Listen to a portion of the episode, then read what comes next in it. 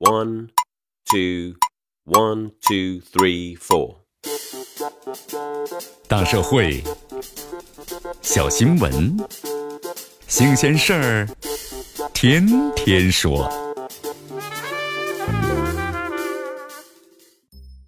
朋友们，你们好，这里是天天说事儿，我是江南。十月二十九号上午的时候，这海南的出租汽车司机啊，刘师傅在三亚的海悦广场呢接到了一名男乘客。这男子说呀，他要去东方市，但是途中呢，这司机突然就遭到了该男乘客的威胁恐吓。当时车速已经开到了时速一百四，他还抓着我的脖颈要逼我加速，而且呢，到达目的地之后，这男子呀拒绝支付车费。事后呢，民警把这名男乘客抓获了。经过调查，这名男子有犯罪前科。这警方要求男子呢支付车费之后，依法对其处以了十日的行政拘留。这出租汽车的监控视频呢，也还原了当时车内的画面。那位赤裸的上身的男乘客几次掐住刘师傅的后脖颈，做出呢要殴打的手势，同时还朝窗外呢吐东西。在一百四十公里的时速之下，所幸刘师傅一直紧紧握着方向盘，护着手刹，才没有发生严重的后果。这威胁、恐吓，甚至对司机动手的场景，很容易让我们想起此前的重庆公交坠江的事件呢。因为乘客无法遏制的冲动，导致了全车十五人遇难的悲剧。时隔这一个多月，类似的危险举动再次上演了，哪怕没有发生交通事故。如此妨碍公共安全的无脑行为，也足以让人心有余悸呀。这刘师傅没有做出过激的反应，并在安全到达目的地之后啊，及时报警，冷静的处置，值得点赞。同时，也提供了应对疯狂乘客的范本。但话说回来，无论是基于司机的人身安全，还是公共安全考虑，只有教会司机有效的应急方法和防身术，还远远不够啊。此前在重庆公交坠江事件中，很多人提到了可以在驾驶员的位置处啊安装有隔离栏，而且很多地方的出租汽车和公交车很早就进行了类似的硬件配置。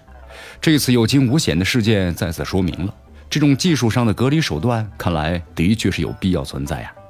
值得一提的是，这名乘客有犯罪前科，而在此前的网约车的大讨论中，有犯罪前科的人。能不能够充当网络车的司机，一度引发了很大的争议。其实啊，任何交通工具，从司机端来说进行犯罪前科的识别都不难，但是对于乘客来说呀，当然不能说有前科者就不能坐车。而且呢，从技术层面对乘客进行识别也是不可能完成的任务。对危害公共安全的举动，只能是仰仗法律的惩戒制裁。但就此事而言的话，惩戒的力度显然不够啊。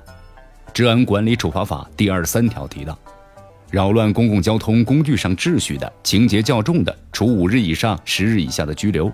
但是该乘客在二零一四年就因为抢劫坐了几年牢，今年初的时候又因为偷窃被拘留，这违法犯罪的间隔期相当短。对于这样一个明显没有把法律规章放在眼里的疯狂乘客，这拘留十天能够起到多大的威慑作用呢？而且这次的事件距离重庆的公交坠江惨剧只有一个多月，这社会心理创伤还没有抹平。这名乘客不仅是没有吸取教训，反而以同样无脑的举动妨害公共安全，更应该从重处罚。如果只是基于没有产生实际危害后果考虑，就轻飘飘的一笔带过，就很容易啊形成纵容模仿的效应。公交坠江事故之后，这类似于干扰司机行车或者是夺方向盘的案例啊，被媒体呢密集的聚焦。老实说，对于这类极端的案例，除了加装防护栏，很难做到彻底的杜绝。